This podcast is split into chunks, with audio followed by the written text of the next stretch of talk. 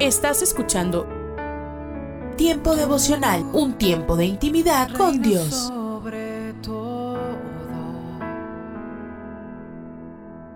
tu majestad inigualable es. Y esto quiere hacer temblar mi fe. Escucha y comparte. Comparte. Movido, Tiempo devocional en las plataformas Spotify, Google Podcast, Amazon Music y donde quiera que escuches tus podcasts.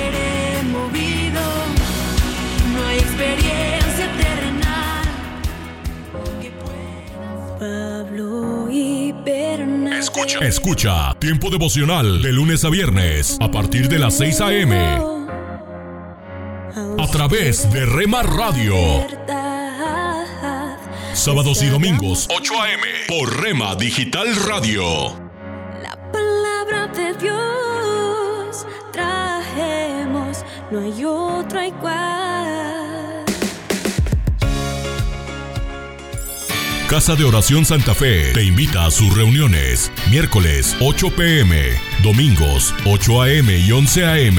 Estamos ubicados. Plaza Santa Fe, Boulevard República de Honduras 104, Interior 9, Hacienda Santa Fe, Tlajomulco de Zúñiga, Jalisco. Casa de Oración Santa Fe, un lugar para adorar.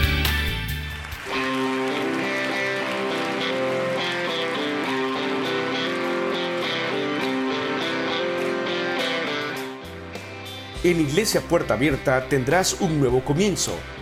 Ven con toda tu familia, todos los domingos a partir de las 5 de la tarde. Iglesia Puerta Abierta, nuevos comienzos. Privada Loma Vallarta número 39, Colonia Loma del Paraíso, tercera sección en Guadalajara. Para más información búscanos en Instagram o en Facebook como Puerta Abierta NC. En Puerta Abierta NC somos una iglesia que crece.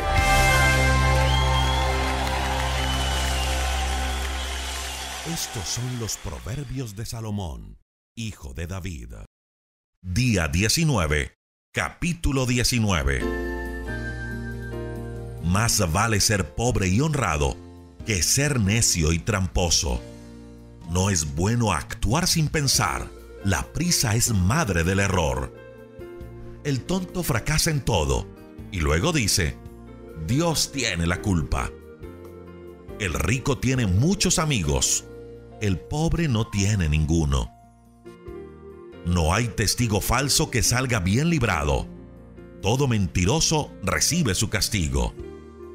A los ricos les sobran amigos. Todo el mundo busca su amistad por los regalos que dan. Al pobre ni sus hermanos lo quieren. Mucho menos lo buscan sus amigos. Cuando más los necesita, no están para ayudarlo. Si en verdad te aprecias, estudia. Bien harás en practicar lo aprendido. No hay testigo falso que salga bien librado. Todos los mentirosos serán destruidos. No hay nada más absurdo que un tonto viviendo entre lujos y un esclavo gobernando a reyes. Es de sabios tener paciencia y es más honroso perdonar la ofensa. Cuando el rey se enoja, grita como león furioso. Cuando el rey está contento, reanima como fresca lluvia. El hijo tonto arruina a su padre. La mujer peleona poco a poco arruina al marido. La casa y el dinero son regalo de los padres. La esposa inteligente es un regalo de Dios. Tanto duerme el perezoso que acaba pasando hambre. El que respeta una orden se respeta a sí mismo. El que deja de cumplirla dicta su sentencia de muerte. Prestarle al pobre es como prestarle a Dios, y Dios siempre paga sus deudas. Corrige a tu hijo antes que sea muy tarde. No te hagas culpable de su muerte. Quien fácilmente se enoja, sufrirá las consecuencias. No tiene caso calmarlo, pues se enciende más en su enojo. El que oye consejo y acepta que lo corrijan, acabará siendo sabio. El hombre propone y Dios dispone. Todo el mundo quiere tener a alguien en quien confiar. Todo el mundo prefiere al pobre más que al mentiroso. Obedece a Dios y vivirás. Así dormirás tranquilo y no tendrás ningún temor. Hay gente tan perezosa que hasta de comer se cansa. El tonto solo aprende a través del castigo. El que es sabio le basta con solo ser reprendido. No hay hijo más malo ni más sinvergüenza que el que roba a su padre y echa a la calle a su madre. Querido jovencito, si no aceptas la corrección, te apartarás de los sabios consejos. Un testigo malvado se burla de la justicia. Su alimento es su maldad. Para el malcriado el castigo. Para el tonto los azotes.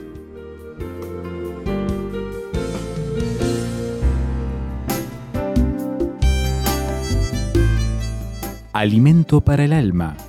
Lecturas diarias de inspiración producidas por Radio Transmundial. Dios aprieta pero no ahorca. Corrie ten Boom, escritora, activista neerlandesa y cristiana, conocida por dar refugio a personas perseguidas por el régimen nazi, dijo, No te preocupes por lo que no entiendas de la Biblia Preocúpate por aquello que entiendes y no aplicas en tu vida.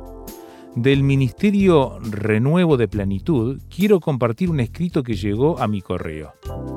¿Cuántas veces nos hemos encontrado en una situación difícil, con un problema muy grande donde no vemos solución, solo vemos nubes grises o negras sobre nuestra cabeza? pensamos que Dios la tiene agarrada conmigo y nos decimos, pero ni siquiera pego una con Dios. La vida es dura.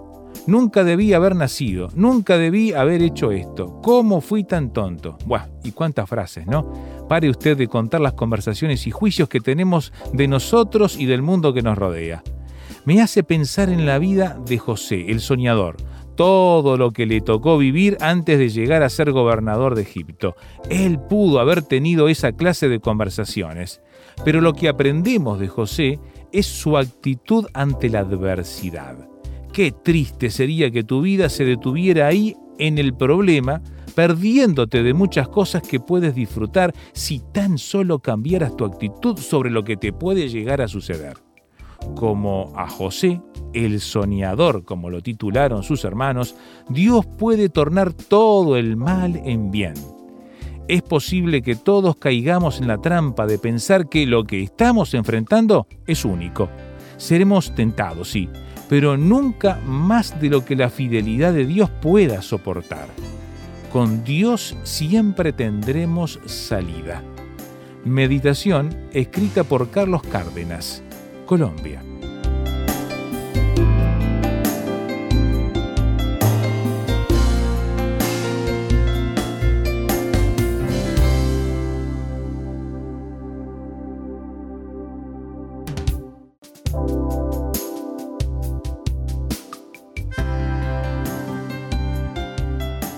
Para más información o si desea adquirir el libro Alimento para el Alma, escriba a apa.transmundial.org o llame aquí en México al 50 25 42 06. 50 25 42 06. Alimento para el Alma es una producción de Radio Transmundial.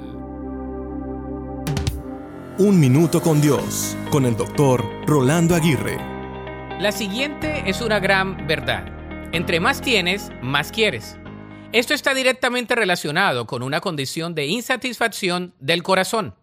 El ser humano es de por sí insatisfecho.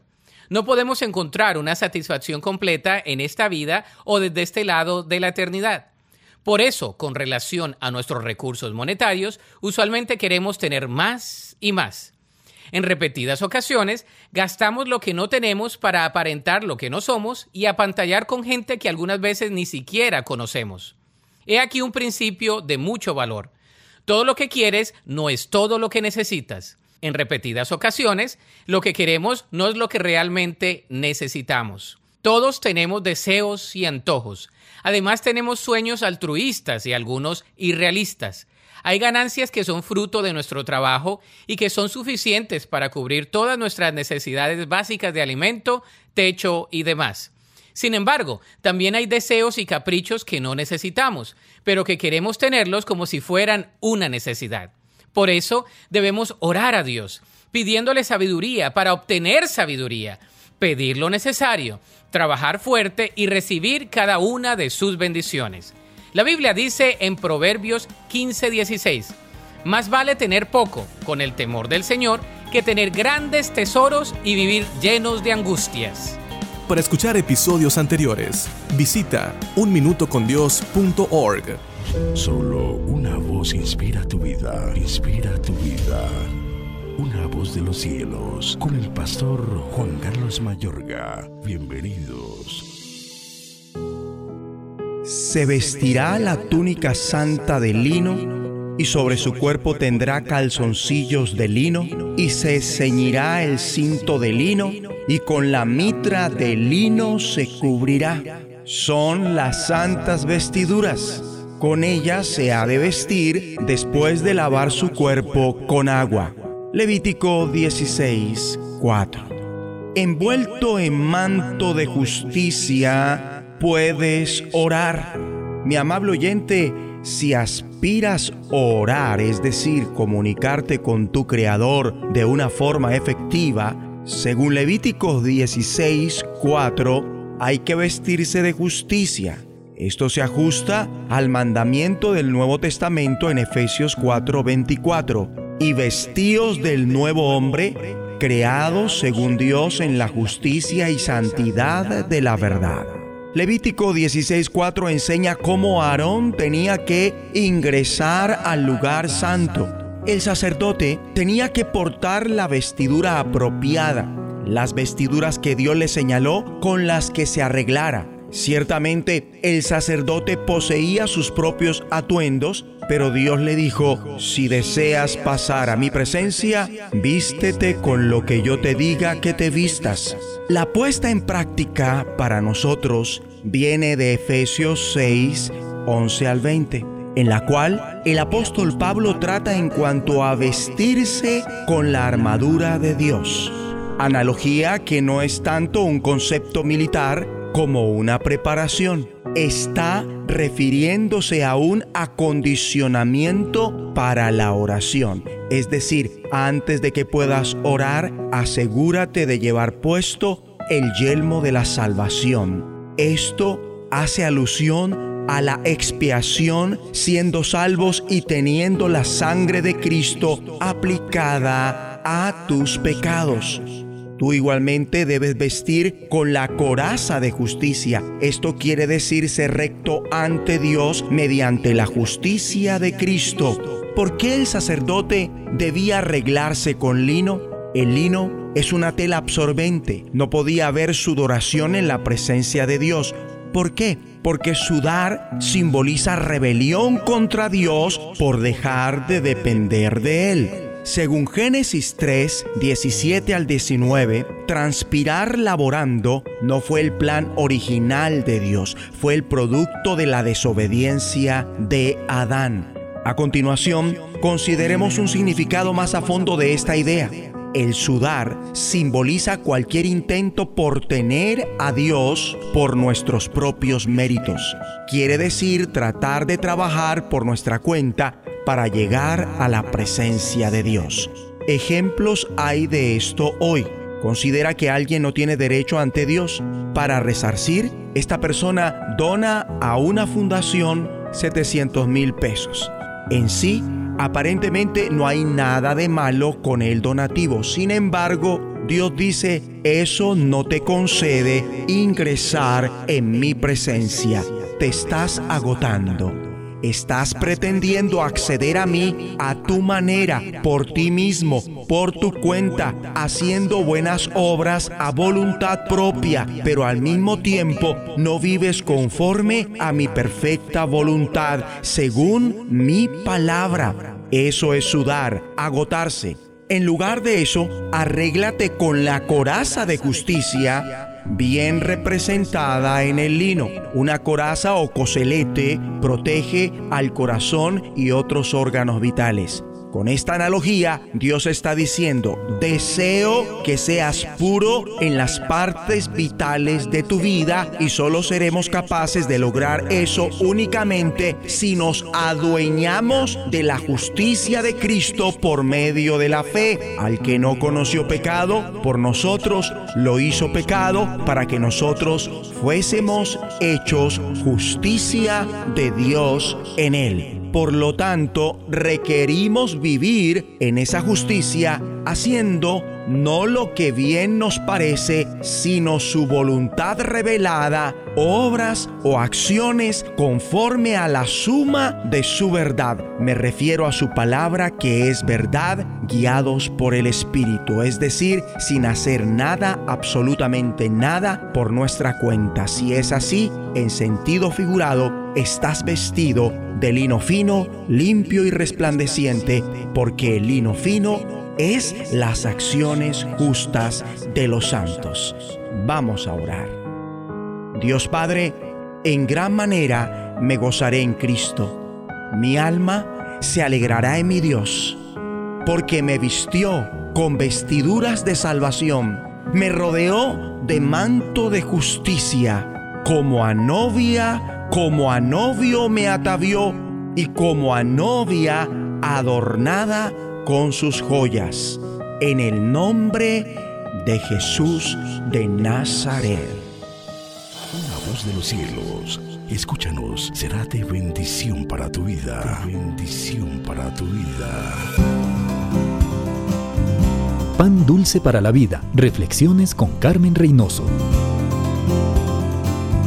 ¿Se imaginan ustedes un mundo con amor? Sin guerras, sin malentendidos, todos pensando en el bien del prójimo nadie explotando, nadie robando, todos apoyándose. Si se presentan azotes de la naturaleza, todos solidarizándose. Padres amando a sus hijos, hijos respetando a sus padres. Sería maravilloso. Dios nos puede dar ese amor inconmensurable para compartir con Él y con el prójimo. Si amamos a Dios, no haremos nada que le ofenda o le entristezca. Si amamos al prójimo, no haremos nada para dañarle o engañarle. Le animaremos, le ayudaremos. Dios nos creó para amarnos y para amar. Necesitamos el amor de Dios. Necesitamos a Jesús como Salvador y Señor. Él nos llena de su amor. Solo Él nos da la capacidad de amar sin ninguna condición. Conociendo a Jesús, comprendemos quién es Dios y le amaremos, maravillados por su grandeza, y ese amor se desbordará y alcanzará a todos los que nos rodean. Pan dulce para la vida. Reflexiones con Carmen Reynoso. Lecturas diarias de Unánimes. La lectura de hoy es tomada del libro de los Hebreos. Allí en el capítulo 4 vamos a leer los versículos 12 y 13, que dice, La palabra de Dios es viva, eficaz y más cortante que toda espada de dos filos. Penetra hasta partir el alma y el espíritu, las coyunturas y los tuétanos y discierne los pensamientos y las intenciones del corazón. Y no hay cosa creada que no sea manifiesta en su presencia. Antes bien, todas las cosas están desnudas y abiertas a los ojos de aquel a quien tenemos que dar cuenta. Y la reflexión de este día se llama Separaciones necesarias desde antes que nacieran, ya eran la alegría de la familia. Hasta los cinco hijos en el hogar esperaban el arribo con entusiasmo. Pero cuando Clara y Altagracia nacieron, allí comenzó la gran preocupación. Eran dos preciosas y saludables niñas que venían a engrosar la familia Rodríguez, pero eran siamesas. Sus cuerpecitos estaban unidos por el abdomen y la cintura. Cuando las niñas cumplieron 13 meses de edad, las llevaron a la ciudad de Filadelfia, Pensilvania, en los Estados Unidos. Allí un equipo de 23 cirujanos, dirigidos por el doctor Everett Koop, trabajaron para separarlas. Cada una de ellas tenía sus propios órganos internos, aunque estaban entrelazados. Separarlos fue toda una hazaña de la cirugía. Al terminar la operación, el doctor Coop anunció, las niñas crecerán sanas y normales. Hasta podrán tener hijos normales cuando sean grandes y se casen. Qué estupendas son las proezas de la medicina.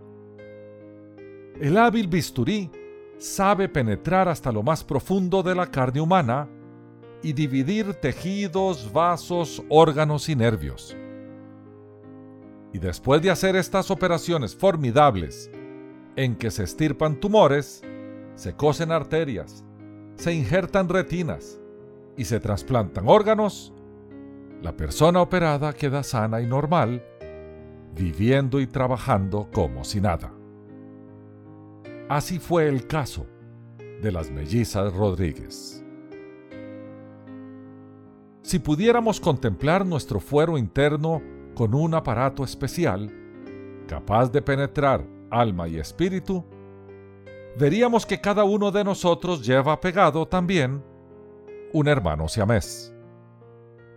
Nos referimos a ese otro yo, esa segunda naturaleza que cada uno lleva y que se comporta muy diferente de la otra.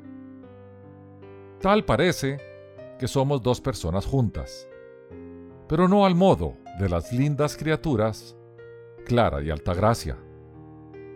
En nuestro caso, una es buena y otra mala. Una tiene elevados sentimientos morales y la otra instintos de bestia.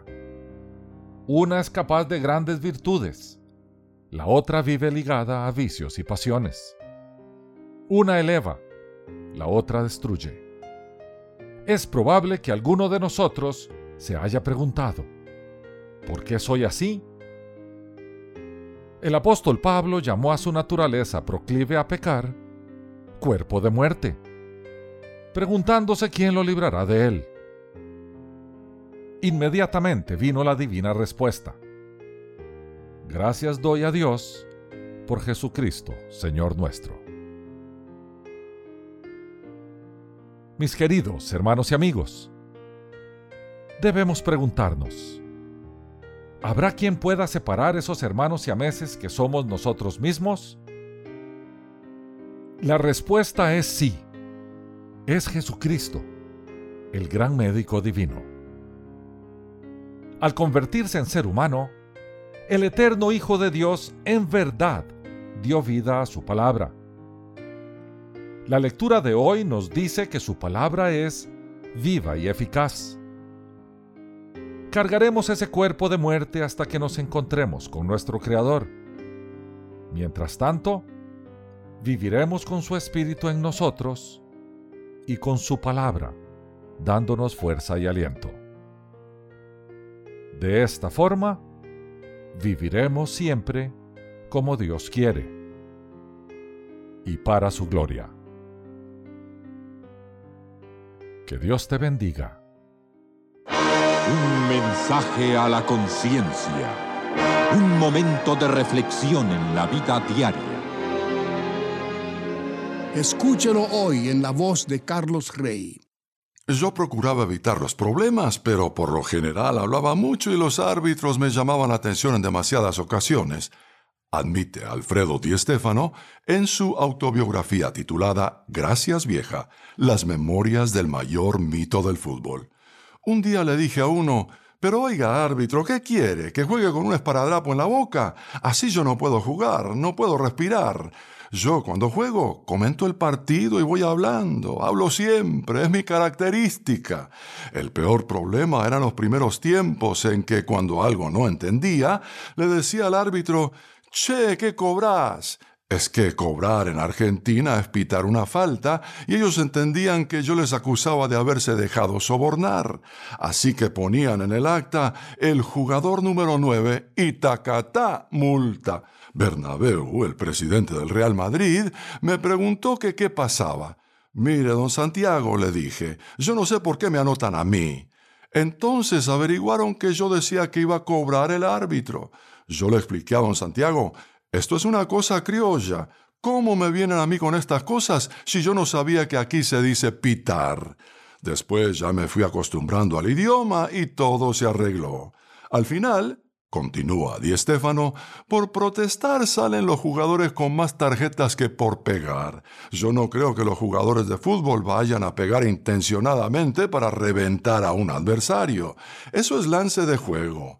Por lo general, los jugadores van a buscar la pelota.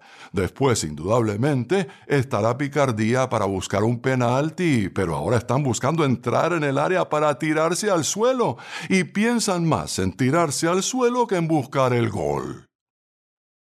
Y luego uno patea el penal, lo mete y se sube a la alambrera como si hubiera hecho una gran cosa. En mis tiempos tirarlo era una obligación. Lo marcabas y le decías al arquero, perdóname, pero era mi obligación. No lo celebrabas como un gol de verdad, porque no es un gol como los otros, es una ventaja muy grande. Ahora es distinto todo. Hacen un gol a los 15 minutos de juego y luego hacen el sprint más grande del partido y se amontonan todos. Después, ¿qué pasa? Que los últimos 75 minutos de juego, si el contrario te mete dos, ¿qué vas a hacer con el gol?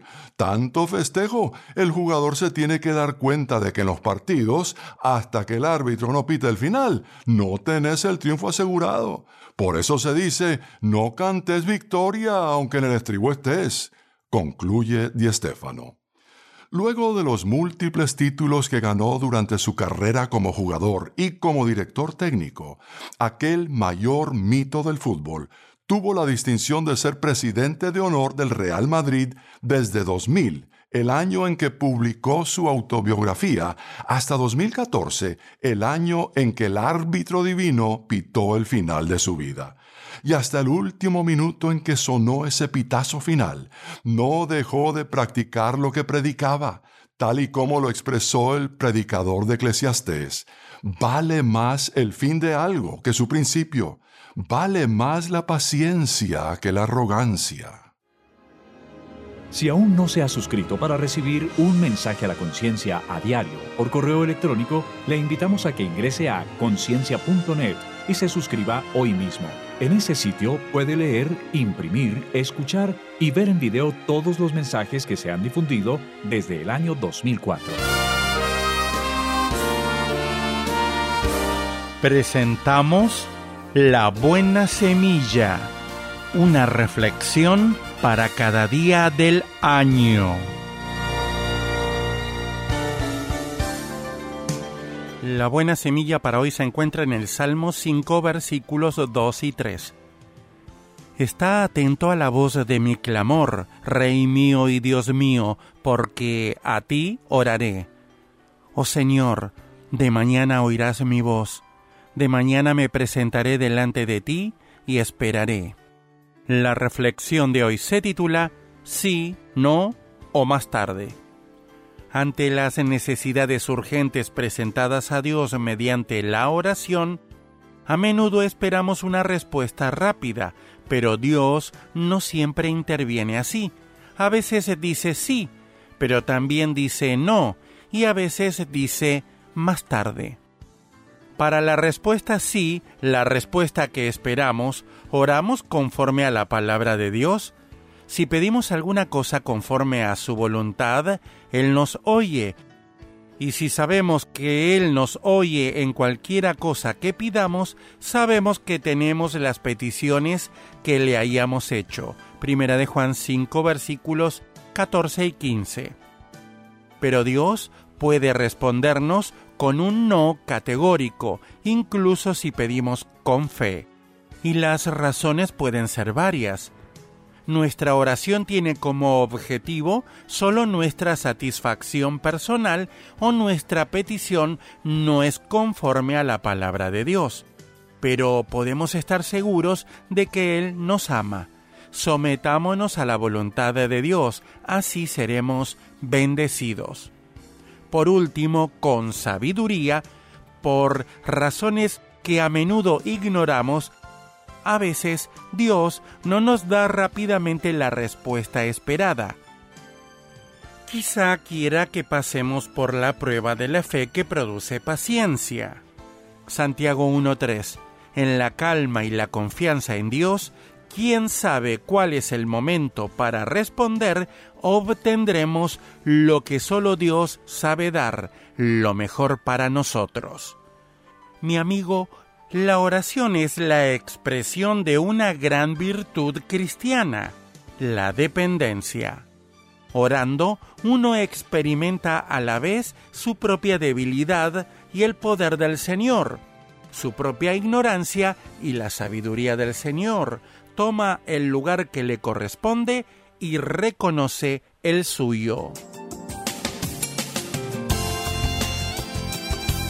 Para escuchar este y otros programas, le invitamos que visite nuestra página web en labuenasemilla.com.ar.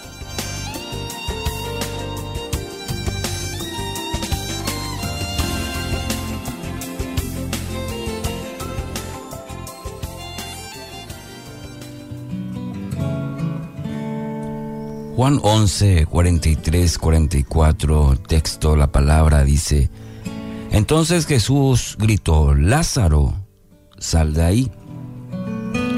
Y el muerto salió de la tumba con las manos y los pies envueltos con vendas de entierro y la cabeza enrollada en un lienzo. Jesús les dijo, quítenle las vendas y déjenlo ir. Bueno, quizás pocas escenas de los evangelios poseen tanto dramatismo como este momento en el que Lázaro salió de la tumba. Y las palabras eh, que Jesús había hablado a Marta hacía apenas unos momentos se habían cumplido con exactitud.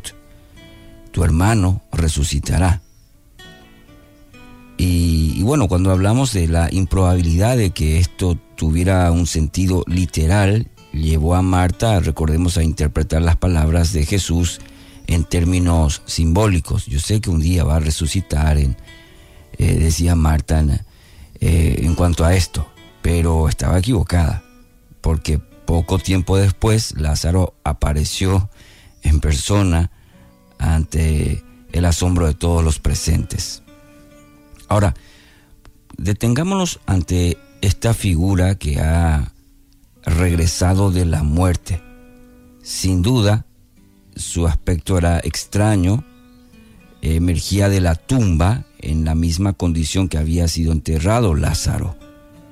Sin embargo, la imagen también eh, es como ofrecernos una simbología también de la vida. Y ahí es donde quisiera en esta mañana poder acercarnos eh, tal cual experimentamos muchos de los que estamos en la iglesia. Lázaro estaba vivo, pero no estaba en condiciones de afrontar aún los desafíos de la vida, porque sus pies, sus manos estaban atados con vendas y su rostro cubierto por un sudario. Así resucita Lázaro. Y por más que hubiera intentado eh, caminar, andar, no habría llegado muy lejos con, con esas limitaciones. Por esto Cristo vio necesario decir a los presentes, quítenle las vendas y déjenlo ir.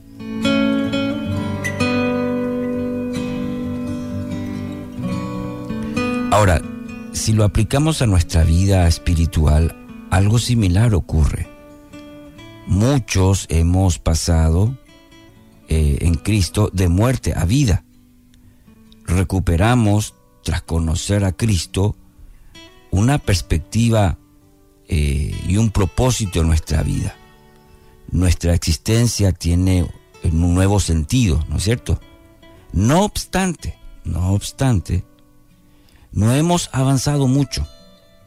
No hemos avanzado en grandes distancias por el camino que Jesús nos señala. ¿Por qué? Porque estamos atados. Hay muchas ataduras que aún arrastramos de nuestro estado de muerte. Aunque hemos vuelto a vivir, nuestra condición sigue siendo similar a la que teníamos cuando estábamos muertos. Por causa de la atadura, como en el caso de Lázaro. Vivo, pero no podía andar. Vivo, pero no podía ir lejos. Vivo, ¿por qué? Porque estaba atado. En el ámbito espiritual, traducirlo de esta manera también o ilustrarlo de esa manera también, querido oyente, que ocurre también en la vida espiritual. Hemos aceptado la invitación de Cristo, hemos, tenemos una nueva vida, pero no avanzamos en la vida cristiana, en nuestra fe, en nuestra relación con Dios por ataduras. Las vendas y ataduras nos eh, restringen en, esos aspectos de la vida pasada, los, a los cuales aún no hemos sido, eh, dado apertura, acceso a Dios para que rompa esas ataduras. Por ejemplo, relaciones que no han sido sanadas, ofensas que no han sido perdonadas, hábitos en nuestra vida que no han sido abandonados. Eh, y todo esto puede constituir un bagaje demasiado pesado para arrastrar en la nueva vida que hemos recibido en Cristo. Atados, restringidos por esas cuerdas invisibles y entonces de esa manera acabamos estancados en el mismo lugar. Pasan los años, nuestra vida cristiana quizás, pero no experimentamos la vida victoriosa de la cual habla con tanto entusiasmo el, apóstol Pablo. Y así hay mucha gente que vive la vida cristiana, pero atada, sin vivir la plenitud que Cristo ofrece. Querido oyente, ¿no le parece que este es un buen momento para que esas eh, vendas sean quitadas, esas ataduras en nuestras vidas sean rotas realmente. Al igual que Lázaro, es interesante que Jesús dice, quítenles o quítenle las, las vendas. De igual manera, creo que requerimos también la ayuda de otros para salir adelante. Muchas veces en, en nuestra capacidad o en nuestro deseo estamos limitados, pero hoy ¿no le parece una oportunidad también de la necesidad de ayuda de otros para salir adelante? Eh, entonces no te demores en pedir auxilio, en pedir ayuda. No podemos vivir todo lo que Cristo tiene para nuestra vida hasta que lleguemos a ser genuinamente libres. Y Dios hoy nos invita a vivir esa verdadera libertad, rotas las ataduras. Estás escuchando Tiempo devocional, un tiempo de intimidad con Dios.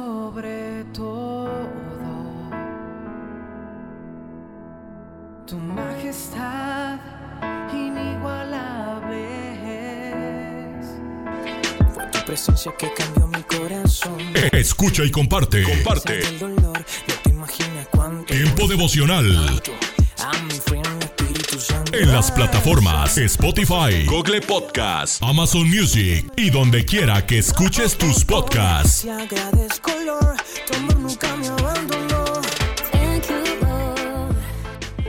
llamado, tantas veces te ignorado. Escucha. Escucha. Tiempo devocional de lunes a viernes a partir de las 6 a.m. A través de Rema Radio. Sábados y domingos, 8 a.m. por Rema Digital Radio. A ti me acerco, ya no quiero alejarme. Si caigo, sé que puedes levantarme.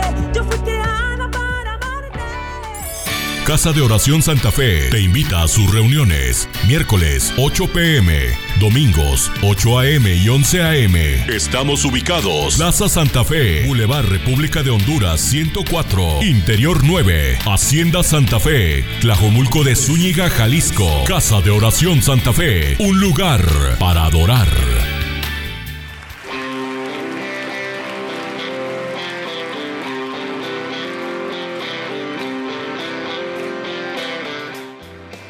En Iglesia Puerta Abierta tendrás un nuevo comienzo. Ven con toda tu familia, todos los domingos a partir de las 5 de la tarde.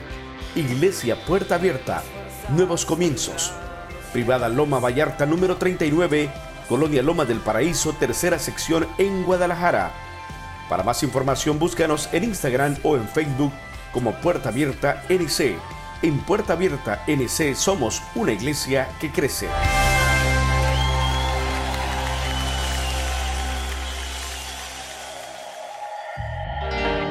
Esto es la palabra para ti hoy.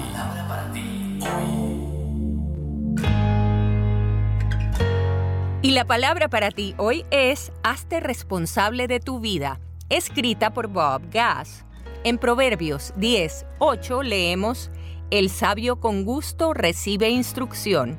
La Biblia lo dice así, el sabio con gusto recibe instrucción, pero el necio caerá de narices. La capacidad para asumir nuestra responsabilidad es una marca distintiva de carácter y madurez.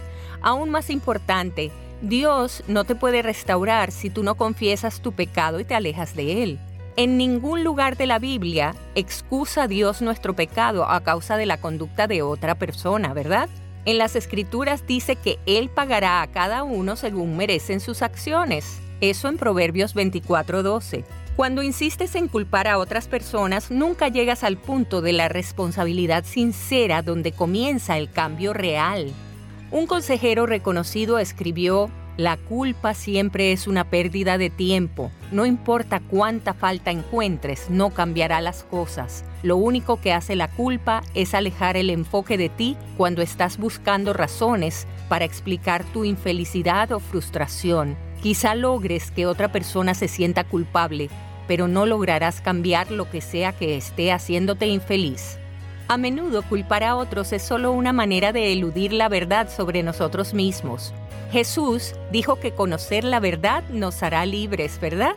Es posible que te incomode al principio, pero es lo que realmente te hará sentir libre. Y esconderte de ello no hace que desaparezca. De hecho, si no estás dispuesto a enfrentar tus errores, vas a seguir teniendo problemas. Así que, ¿de verdad quieres seguir viviendo así? No, ¿verdad? Entonces, sé sincero con Dios y permite que te ayude a corregir todo lo que esté fuera de lugar en tu vida.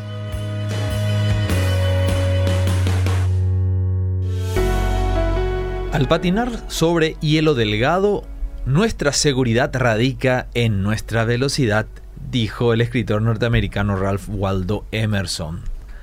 Cuando hablamos de seguridad normalmente nos referimos a la ausencia de riesgo o a la confianza en algo o en alguien. Sin embargo, el término puede tomar diversos sentidos según el área o campo al que haga referencia en la seguridad. En términos generales, la seguridad se define como el estado de bienestar que el ser humano percibe y disfruta. Quizás hoy día la sensación de inseguridad es mucho más perceptible que en otras épocas. Las noticias nos informan a diario de sucesos delictivos que crean inseguridad. Parece ser que se han sobrepasado todos los sistemas de prevención de seguridad inclusive. Las autoridades también se muestran sobrepasadas. Este sentido de inseguridad no solo lo sufren los pobres, también los ricos, y hasta me atrevo a decir más ellos. Con este panorama se complica vivir. Pero si lo enfocamos encontramos que el salmista David, por ejemplo, expresaba que Dios protege la vida de sus fieles y los libra de la mano de los impíos. Hay posibilidad de vivir en seguridad. Y esta bendición viene de nuestro Padre Celestial. Él nos adopta como hijos e hijas y cuando le recibimos en nuestras vidas, su presencia ahuyenta al maligno. La protección divina es efectiva. Como lo dijo alguien, cuando Dios vive en los creyentes hasta el perro duerme tranquilo en las noches. La promesa está allí. He aquí estoy con ustedes todos los días, hasta el fin del mundo. Tómala.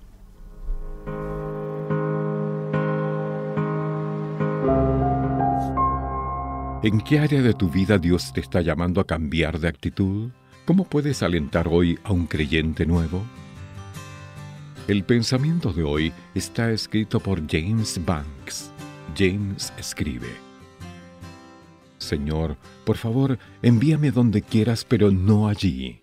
Esta era mi oración de joven antes de ir a otro país en un intercambio estudiantil. No sabía dónde iría, pero sí a dónde no quería ir. No hablaba el idioma de ese país y mi mente estaba llena de prejuicios contra su gente y costumbres. Pero Dios, en su sabiduría infinita, me envió precisamente donde yo no quería. Estoy tan feliz de que lo hizo. Cuarenta años después, todavía conservo queridos amigos en esa tierra. Cuando me casé, Stefan, mi padrino de boda, vino de allí. Cuando él se casó, viajé a devolverle el favor y estamos planeando otra visita pronto. Suceden cosas hermosas cuando Dios produce un cambio de corazón. Esta transformación se ilustra en solo dos palabras, hermano Saulo. Las dijo Ananías, un creyente en Dios llamado a curar la ceguera de Saulo después de su conversión. Al principio Ananías se resistió por el pasado violento de Saulo diciendo, Señor, he oído de muchos acerca de este hombre, cuántos males ha hecho a tus santos en Jerusalén. Pero obedeció y fue, y por ese cambio de actitud ganó un nuevo hermano en la fe, el nombre de Saulo fue cambiado por Pablo y la buena noticia de Jesús se difundió con poder. Dios siempre puede producir un cambio verdadero. Oremos. Jesús, ayúdame a alcanzar a otros. Amén. El pensamiento de hoy fue traído a ustedes de parte de Ministerios Nuestro Pan Diario. Párate a un lado. Observa el paisaje a tu alrededor alza la vista a conceptos eternos. Recuerda que lo esencial es lo invisible a los ojos. Haz una pausa en tu vida con Pablo Martini. Si perdiste la pasión por la obra del Señor es porque perdiste la pasión por el Señor de la obra. No queda otra. Si el amor por Dios, como era al comienzo, se diluyó, entonces lo que haga a partir de ahora será solamente trabajo, esfuerzo, nada más. No tendrá rédito eterno, sacrificio inútil, tan inútil como un instrumento desafinado o un címbalo que retiñe a los oídos. Pronto te aburrirás y te cansarás porque sentirás que estás trabajando para los hombres. Y los hombres lamentablemente no valoran a veces el esfuerzo de uno. Muchas veces sucede esto. Entonces comenzarás a culpar a los otros por una falencia que es solamente tuya. Así, pasamos etapas estériles en nuestro ministerio desanimados y desanimando a otros intentando justificar mi descenso en la efectividad y dejando detrás un rastro de mediocridad. Algunos cristianos que conformaban la iglesia en Éfeso padecían de este mal. Ellos habían abandonado su principal objeto de amor. Tenían trabajo arduo, paciencia, no soportaban a los hipócritas, igual que tú, igual que yo, pero habían caído en la tibieza y Dios rechaza mis obras cuando son hechas con una motivación equivocada. Mira, trabajo sin pasión, aún la misma disposición al martirio llegando a entregar mi cuerpo para ser quemado, dice Pablo en 1 Corintios 13 que nada es. Entonces nada soy. Ando por ahí manteniendo mi fachada de buen obrero cuando en realidad no lo soy. Ningún patrón dirá que uno de sus obreros es bueno si éste trabaja descoordinado de sus órdenes. No sirve, no rinde, trabaja para él, mas no para la empresa. Decimos que servimos al Señor. Pregunto, ¿A qué Señor? ¿A Dios o a nosotros mismos? ¿Sabías que nosotros mismos nos autoengañamos? Cuidado, es peligroso. Es estéril, tan estéril como aquella pesca en el mar de Galilea toda la noche y nada. ¿No será hora de volver a echar las redes en su palabra y por amor? Usted puede conseguir estas mismas reflexiones como texto de lectura para cada día del año adquiriendo el libro devocional Una pausa en tu vida Descarga ya nuestra aplicación. Una pausa en tu vida y llévanos siempre en tu dispositivo móvil. Gracias por escucharnos. Hola lectores de la Biblia. Bienvenidos a la sinopsis de la Biblia.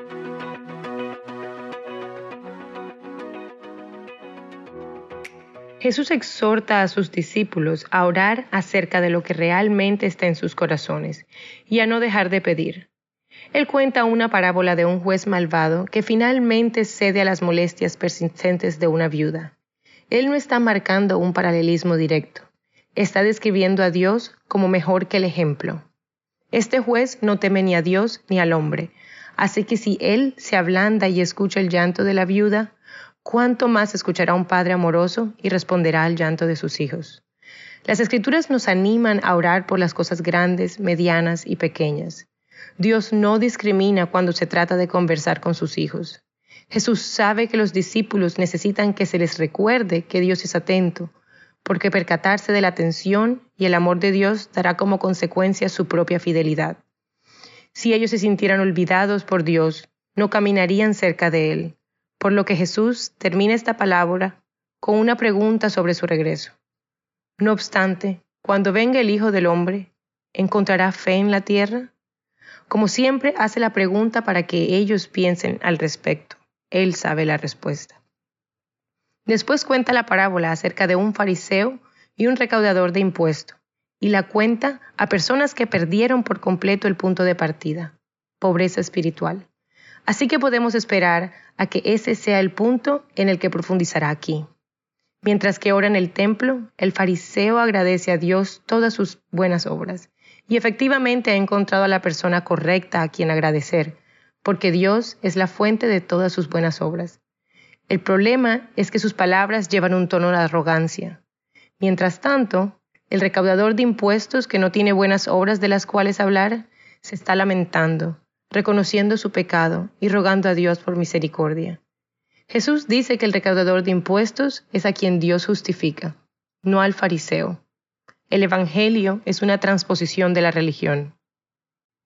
El dirigente rico tiene riqueza y poder, y ha sido obediente en tanto a lo que se refiere a la ley, por lo menos en la superficie. Le pregunta a Jesús cómo obtener vida eterna. Jesús ha estado hablando mucho de eso, así que quiere saber cómo obtenerla. Jesús profundiza en la pregunta, forzando al hombre a buscar en su corazón y ver lo que realmente está ahí.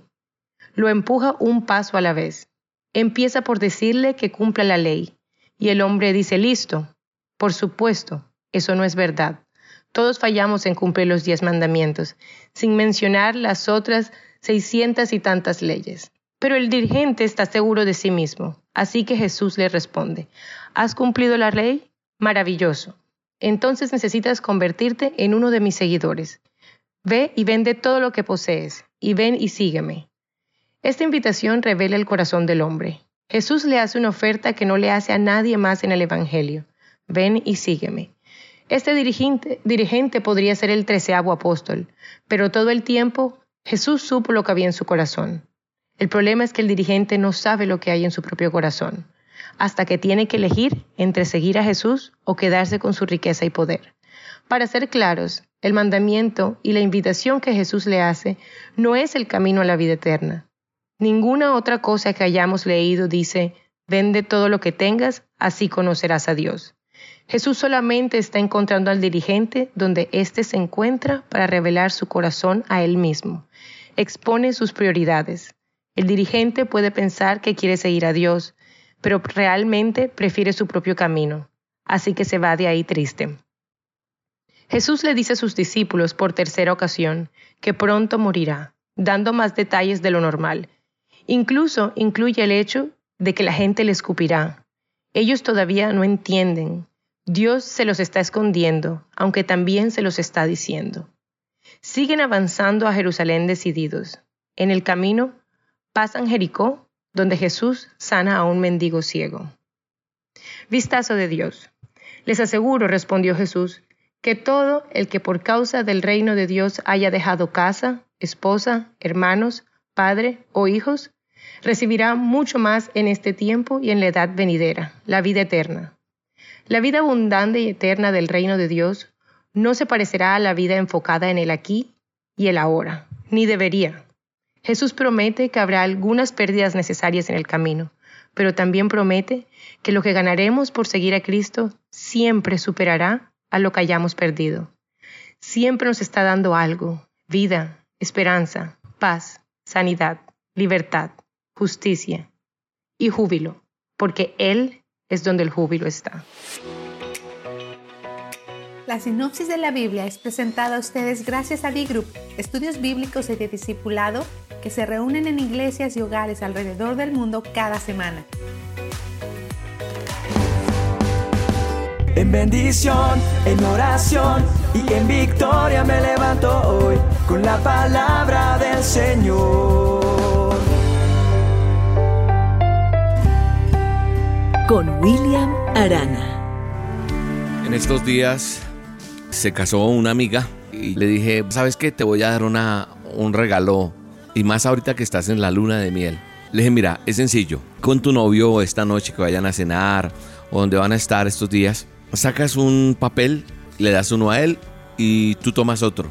Tú vas a escribirle a él sin que él lea. Ese papel es secreto. Cada uno va a escribir por qué decidieron casarse. ¿Por qué decidiste casarse con esa persona? Y él también va a escribir por qué. Porque te ama, porque eres bonita tal vez, o porque él es un bacán, porque, porque es el hombre de tu vida, porque te hace suspirar, porque... Bueno, hay tantas cosas.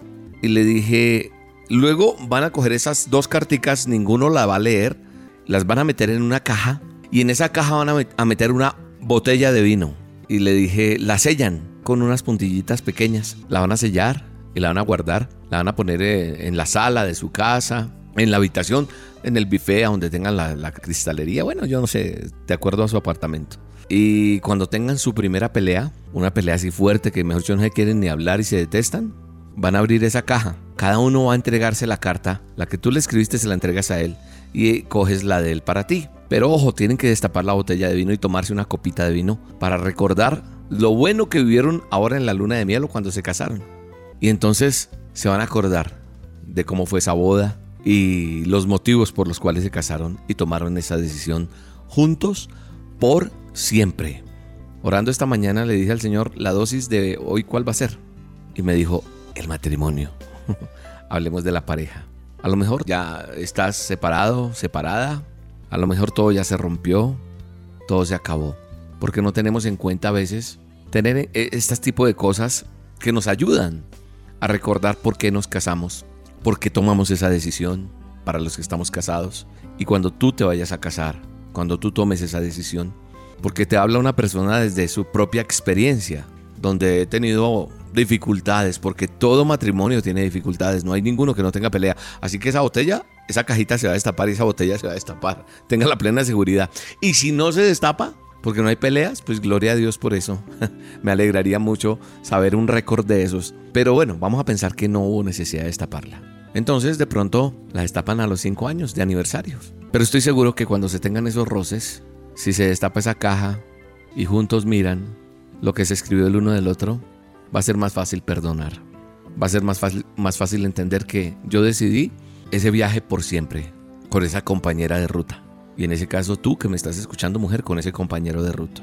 Nosotros vemos en la sociedad, sobre todo en las altas sociedades, en las altas esferas, parejas que se casan o personas, el famoso, la famosa, el político, llevan dos, tres, cuatro matrimonios. ¿Por qué tres, cuatro matrimonios? Ah, es que eso es para los ricos. Fíjate que no se trata de plata. Se trata es que como somos del jet set, podemos hacerlo. ¿Y por qué entonces te has casado tantas veces? El problema entonces no es la otra persona, el problema soy yo, eres tú. Y tenemos que revisar qué está pasando. Tal vez nos está faltando perdonar. Tal vez nos está faltando entender que la solución está en saber perdonar, en saber olvidar y en entender que se construye día a día, que cedo y que cuando cedo gano también. Así que creo que es importante entender que esto es para toda la vida, que tenemos que aprender a, ceder, a entregar, a bajar la cabeza, a saber que somos uno solo, que no son solo mis caprichos, que tengo que cambiar mi forma de pensar. Y como te decía, me decían personas que ya llevan muchos años, pero muchos de matrimonio, y uno dice, bueno, ¿y esos viejos por qué no se han separado? ¿Sabes qué contestaron esos amigos? William, porque es que nosotros nos casamos en la época cuando se dañaba algo se arreglaba. La plancha se dañaba, hay que arreglarla. La estufa se dañaba, hay que arreglarla. Se dañó la ducha, hay que arreglarla. Pero estamos en la época de lo desechable. Eso ya no sirve, mala calidad. Y estamos en lo que ya no sirve para nada. Y entonces ya no alcanzas a tener la primera pelea y ya va, y echamos todo a la borda. Yo creo en la restauración, más de una vez me has escuchado decirlo. Yo creo en la restauración. Yo creo en la restitución. Yo creo que Dios está con nosotros. Un sabio proverbio de la Biblia nos dice que el buen juicio hace al hombre paciente. Su gloria es pasar por alto la ofensa. Dice el capítulo 19, verso 11 del libro de Proverbios. Así que te invito a que te enamores nuevamente de tu esposita, de tu esposo. Y si te vas a casar, y si llega algún día el matrimonio para ti, porque declaro que debe llegar, pues acuérdate de la cajita con los papelitos y la botella de vino. Padre, gracias por los hogares. Gracias por las parejas. Gracias por lo que he aprendido aún en la dificultad. En saber que debo aceptar a mi amada como es y que debo orar para que tú me ayudes a entenderla, amarla. y lo digo con todo cariño. Padre, danos amor. Y si el amor en un hogar que hoy me esté escuchando, un hombre, una mujer, se ha deteriorado, yo pido por el poder de tu Espíritu Santo, vuelva ese amor, ese primer amor, y que vuelva a cultivarse una invitación a cenar, a compartir, a estar en algún lugar, los dos, aparte de su casa, y que hoy florezcan matrimonios restaurados para tu honra y tu gloria, Señor. Te bendigo varón, te bendigo mujer, y declaro en el nombre de Jesús que vas a triunfar en tu camino como es el matrimonio. Un abrazo gigante. Tu lugar es a mi lado hasta que lo quiera Dios. Hoy sabrán cuánto te amo. Cuando por fin seamos dos. lo mejor que me ha pasado fue verte por primera vez y estar así de mano en mano es lo que amor siempre soñé. Hoy te prometo amor eterno, ser para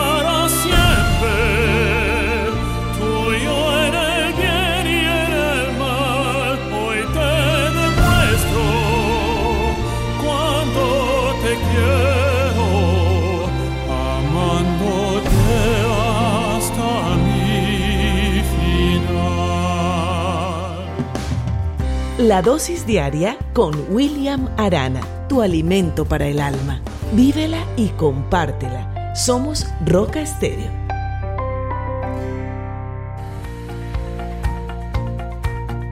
Aliento de Dios para mi familia.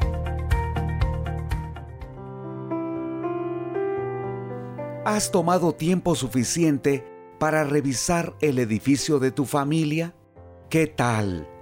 La pregunta que te he planteado, yo mismo la he formulado pensando en mi familia.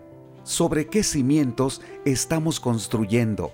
En Proverbios capítulo 24, versículos 3 y 4, el Señor recomienda, con sabiduría se edificará la casa, y con prudencia se afirmará, y con ciencia se llenarán las cámaras de todo bien preciado y agradable. Dos palabras claves que he leído son sabiduría y prudencia, porque de esa manera edificas tu casa, la afirmas y es un hogar agradable.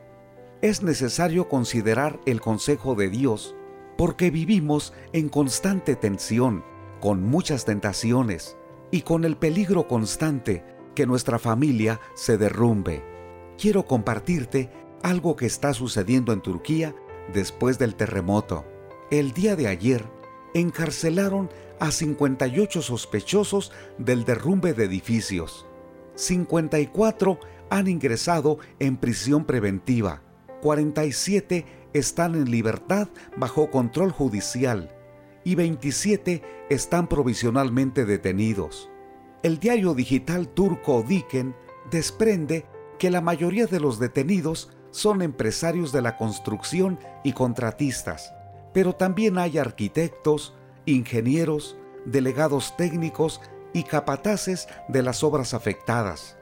El ministro de Urbanismo, Murad Kurum, anunció que después de investigar a 684 mil edificios en las zonas afectadas, 84 mil resultaron o bien derrumbados o gravemente dañados y que deben ser urgentemente demolidos. Ya en el terremoto de Van de 2011 y el de Esmirna de 2020, se atribuyeron varios derrumbes a que los dueños de tiendas o supermercados situados en los bajos de un edificio residencial habían eliminado muros de carga para ampliar el espacio disponible. Ahora tienen que enfrentar a la justicia. Cuando considero esta nota, pienso en nuestras familias. El edificio no es de ladrillos, cemento o varilla. Se trata de relaciones. La Biblia dice que con sabiduría se edifica la casa y con prudencia se afirma. Nuestro Dios eterno, quien creó la familia, nos está recordando que marido y mujer, los hijos, los abuelos y todos los que formamos parte del esquema de una familia, necesitamos sabiduría y prudencia.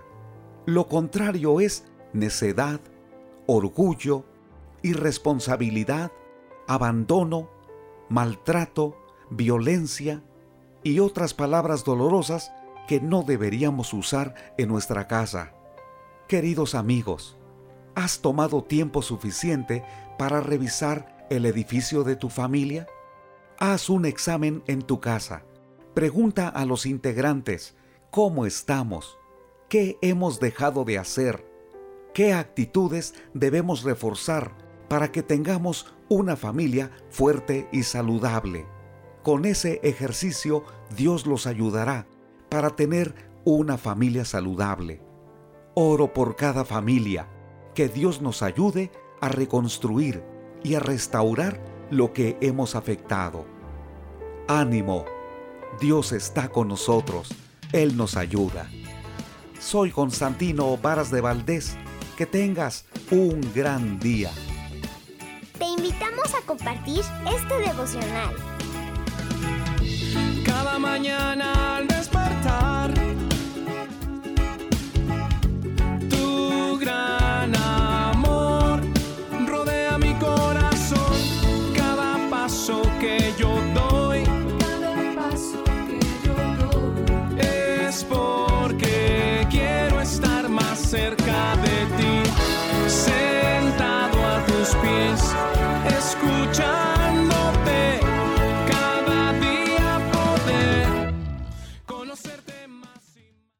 2 Corintios capítulo 2, verso 14 dice, Mas a Dios gracias, el cual nos lleva siempre en triunfo en Cristo Jesús y por medio de nosotros manifieste en todo lugar el olor de su conocimiento. Hoy me gustaría tratar sobre el tema el triunfo de la cruz.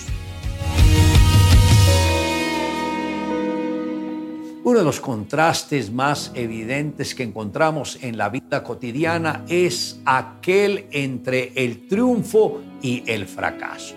Cuando el pecado tocó al hombre, toda su vida sufrió un viraje total. Se enfrentó a un mundo para el cual no estaba preparado. Tuvo que aprender a valerse por sí mismo. Aprendió a camuflar su fracaso a través del orgullo, el dolor a través de la autocompasión, la extravagancia y el vacío espiritual a través de la religiosidad. Pero gracias a la obra de Jesús, la condición miserable del hombre pudo ser transformada en un ambiente de vida, paz y gloria, donde como creyentes podemos caminar cargados de fuerte aroma de triunfo. Desde que Jesús vino a ser el Señor de nuestras vidas, nuestros corazones se abrieron para rendir la totalidad de lo que nosotros somos a este Dios todopoderoso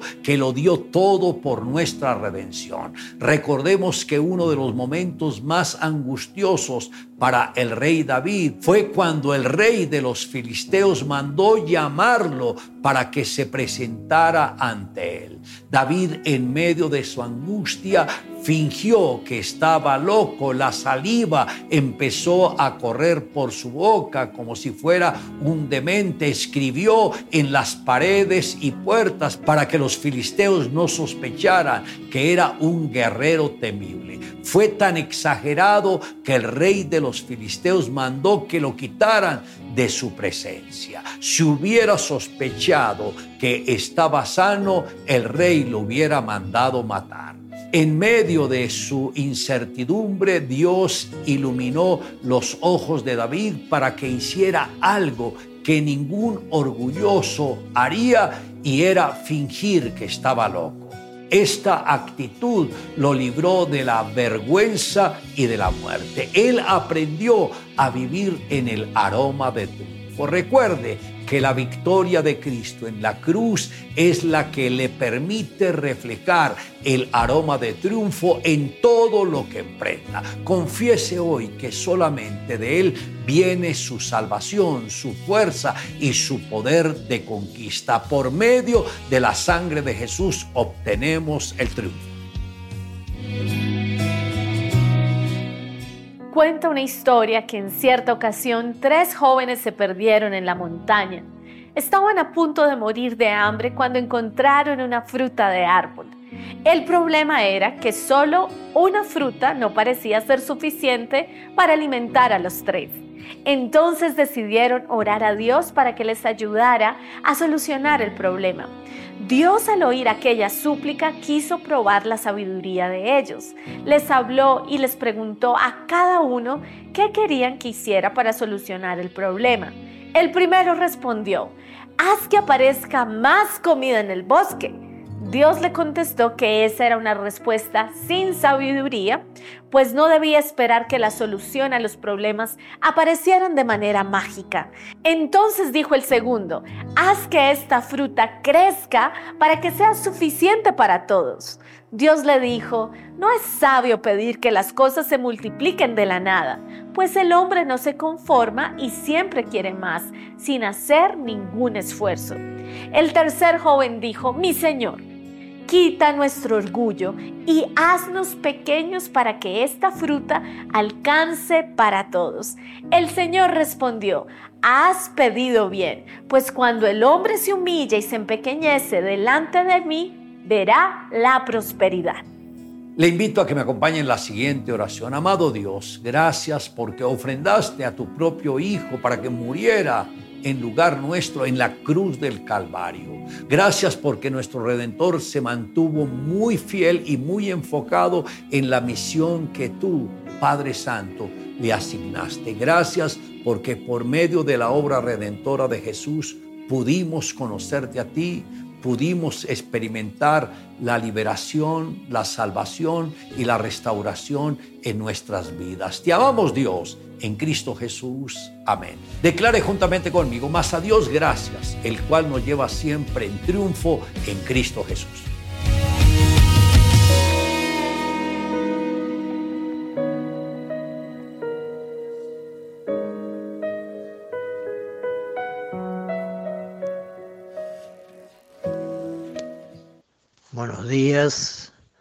A todos, Dios les bendiga hermoso poder estar así comunicándome con toda la audiencia y abriendo la palabra de Dios. Y vamos a orar a nuestro Dios para que Él nos esté guiando con su espíritu. Gracias Padre nuestro, porque podemos acercarnos con libertad a tu presencia. porque el Señor nos abrió este camino nuevo y vivo. Y sabemos que tú nos oyes, nos amas, quieres hablarnos y nos sigues hablando siempre. Ayúdanos para que podamos tener un oído dócil a tu voz y obediente a tus mandatos. Que en este momento nos estés hablando a través de tu palabra. En el nombre del Señor Jesús te lo rogamos y te damos gracias por todo. Amén.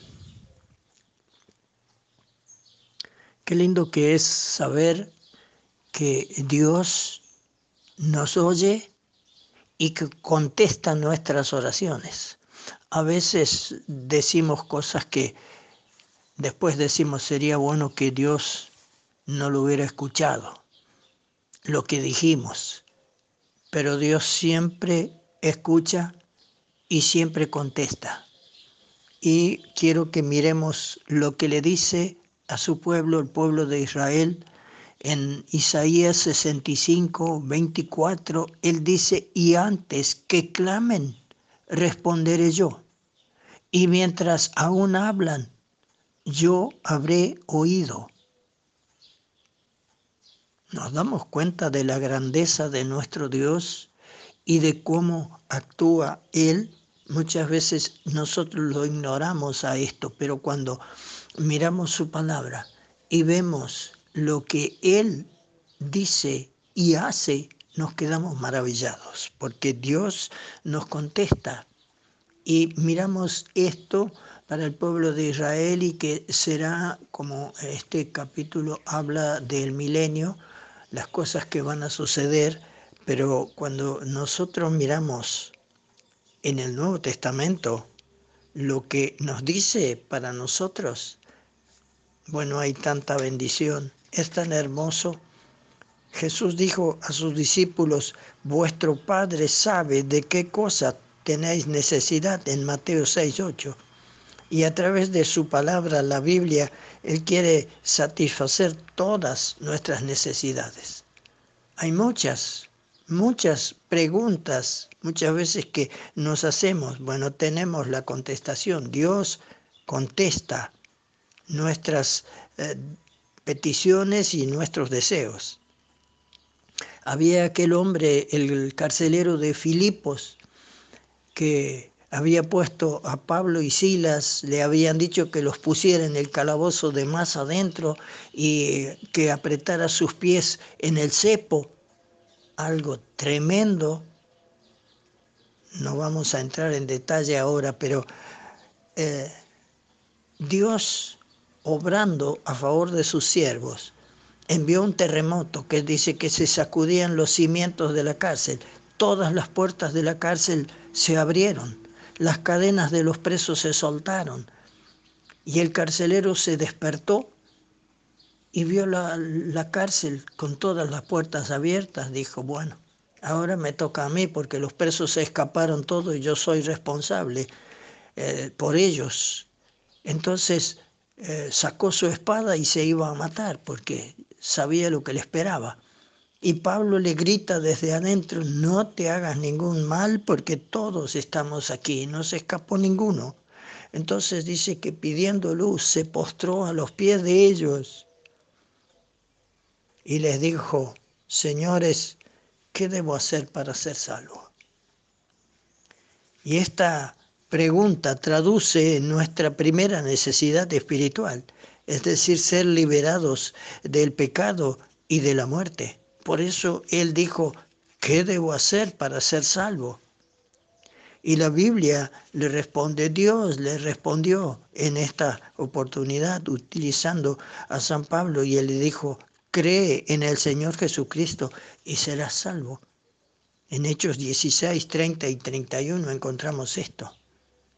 Y cuando somos salvos, Dios se ocupa de nosotros como de sus propios hijos. Y si somos débiles ah, y a menudo estamos cansados o inquietos o a punto de dudar de sus promesas, incluso en estas circunstancias, Él quiere hablarnos. Y lo hace, lo hace a través de su palabra cuando nosotros vamos a su palabra encontramos todas las contestaciones. Si nuestra fe vacila, eh, está en dudas, Jesús dice, hombre de poca fe, ¿por qué dudaste? Le dijo a Pedro, Mateo 14, 31. Y también en Marcos 5, 36 leemos a aquel padre que tenía a su hijo enfermo, no temas, cree solamente. Y a veces no solamente que nuestra fe vacila y el Señor dice, ¿por qué dudaste? A veces decimos, bueno, ya estamos cansados con esto, dejo todo y me arreglo por mi cuenta. Y Jesús dice, venid a mí todos, los que estáis trabajados y cargados, y yo os haré descansar en Mateo 11, 28. Qué lindo escuchar esto al Señor hablando así. Muchas veces estamos inquietos por las cosas que pasan en alrededor nuestro, ah, nos preocupa el país, los dirigentes, las cosas que pasan en derredor nuestro. Estamos inquietos y Dios nos dice, por nada estéis afanosos, sino sean conocidas vuestras peticiones delante de Dios en toda oración y ruego con acción de gracias. Y la paz de Dios, que sobrepasa todo entendimiento, guardará vuestros corazones y vuestros pensamientos en Cristo Jesús. Dice en Filipenses 4, 6 y 7. Podemos estar descansando en Él? Claro que sí. Qué bendición, qué bendición. Porque la paz de Dios que sobrepasa todo entendimiento. Todo el entendimiento nuestro, la paz de Dios lo sobrepasa. Y nos guarda y guarda nuestros corazones, nuestros pensamientos en el Señor Jesucristo. Esto es maravilloso. Y si sufrimos por algo, no olvidemos que las aflicciones del tiempo presente no son comparables con la gloria venidera que en nosotros ha de manifestarse cuando estemos en la casa del Padre por toda la eternidad. Esto lo leemos en Romanos 8, 18. Habla Dios, contesta, dice cosas, claro que sí. Y quiero mirar, eh, para terminar en esta mañana, lo que dice el apóstol Santiago.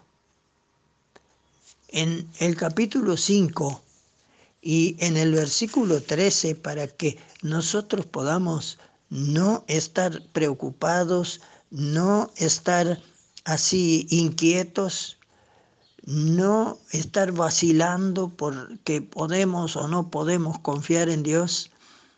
Miren lo que dice Santiago en el capítulo 5 y versículo 13, ¿está alguno entre vosotros afligido? Haga oración.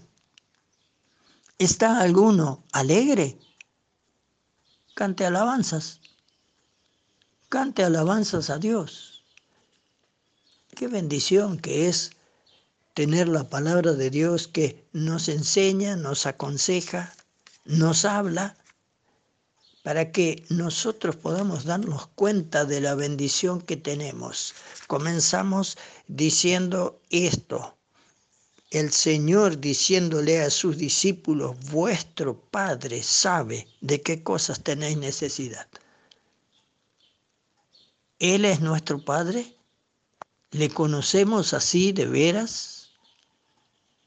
¿Podemos ir a Él en oración con toda seguridad? Cuando nosotros conocemos al Señor Jesucristo, tenemos esta posibilidad. Cuando leemos San Juan 1.12, a todos los que le recibieron, a los que creen en su nombre, les dio potestad de ser hechos hijos de Dios. Entonces allí es cuando Dios comienza a ser nuestro Padre. Y vuestro Padre sabe de qué cosas tenéis necesidad.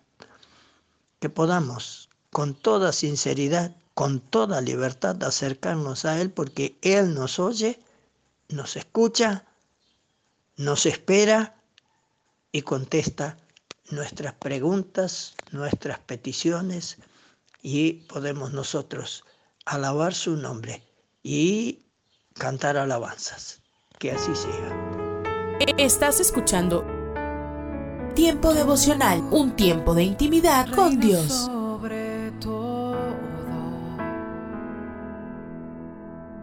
Tu majestad inigualable es.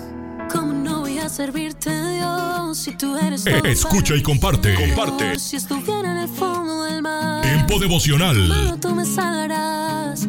¿Cómo En no las plataformas Spotify, Google Podcast, Amazon Music y donde quiera que escuches tus podcasts. Por amor, mi mejor canción.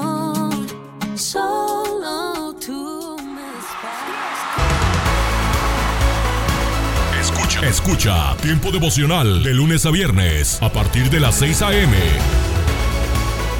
A través de Rema Radio. Sábados y domingos 8 a.m. por Rema Digital Radio. perdí sin esperanza y tú me encontraste en mi corazón. Sanaste Dios y sé que tú. Casa de Oración Santa Fe te invita a sus reuniones. Miércoles 8 pm, domingos 8 am y 11 am. Estamos ubicados. Plaza Santa Fe, Boulevard República de Honduras 104, Interior 9, Hacienda Santa Fe, Tlajomulco de Zúñiga, Jalisco. Casa de Oración Santa Fe, un lugar para adorar.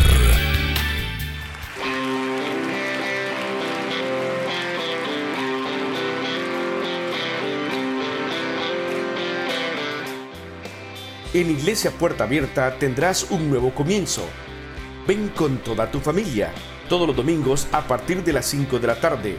Iglesia Puerta Abierta, nuevos comienzos. Privada Loma Vallarta número 39, Colonia Loma del Paraíso, tercera sección en Guadalajara. Para más información búscanos en Instagram o en Facebook como Puerta Abierta NC. En Puerta Abierta NC somos una iglesia que crece.